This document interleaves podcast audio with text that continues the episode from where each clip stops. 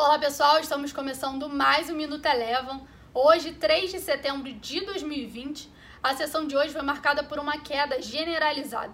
O índice Bovespa teve uma abertura no terreno positivo, se descolando da abertura das bolsas americanas com a entrega da PEC da reforma administrativa no Congresso. No entanto, ela acabou perdendo força após a percepção dos investidores de que a reforma não teria impacto fiscal no curto prazo.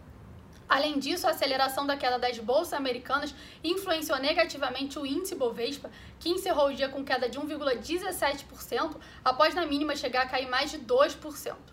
Nem mesmo a alta dos bancos no dia de hoje conseguiu segurar o índice Bovespa, que na ponta negativa teve destaque para as empresas ligadas ao setor de varejo e consumo, como é o caso de Magazine Luiza, Via Varejo e B2W, em meio a uma notícia de que a Amazon teria anunciado seu quinto centro de distribuição no país, sustentado pela expansão do e-commerce. Vale também teve uma queda de mais de 3%, influenciando negativamente o índice Bovespa. Ainda que no cenário local, hoje cedo a gente teve a divulgação da produção industrial, que mostrou uma alta de 8% em julho. Essa alta veio acima das expectativas, no entanto, hoje não teve influência sobre o mercado. Nos Estados Unidos, Hoje cedo a gente teve, como de costumes, novos pedidos de seguro-desemprego que vieram abaixo do esperado. No entanto, por lá as atenções seguem voltadas para a divulgação do payroll amanhã de manhã. Vale lembrar que ontem a gente teve a pesquisa DP, que é uma prévia do payroll e que já frustrou as expectativas. As bolsas americanas hoje tiveram um dia de forte queda, influenciadas principalmente pelo setor de tecnologia no movimento de realização de lucros. O S&P 500 encerrou o dia de hoje com queda de 3,5%.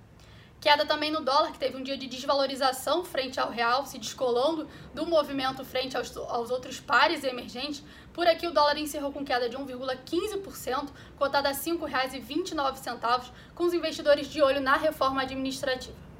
Por fim, queda também para o petróleo, ainda repercutindo os dados do, de, os dados de estoques de petróleo divulgados ontem pelo Departamento de Energia dos Estados Unidos, que mostrou uma forte retração.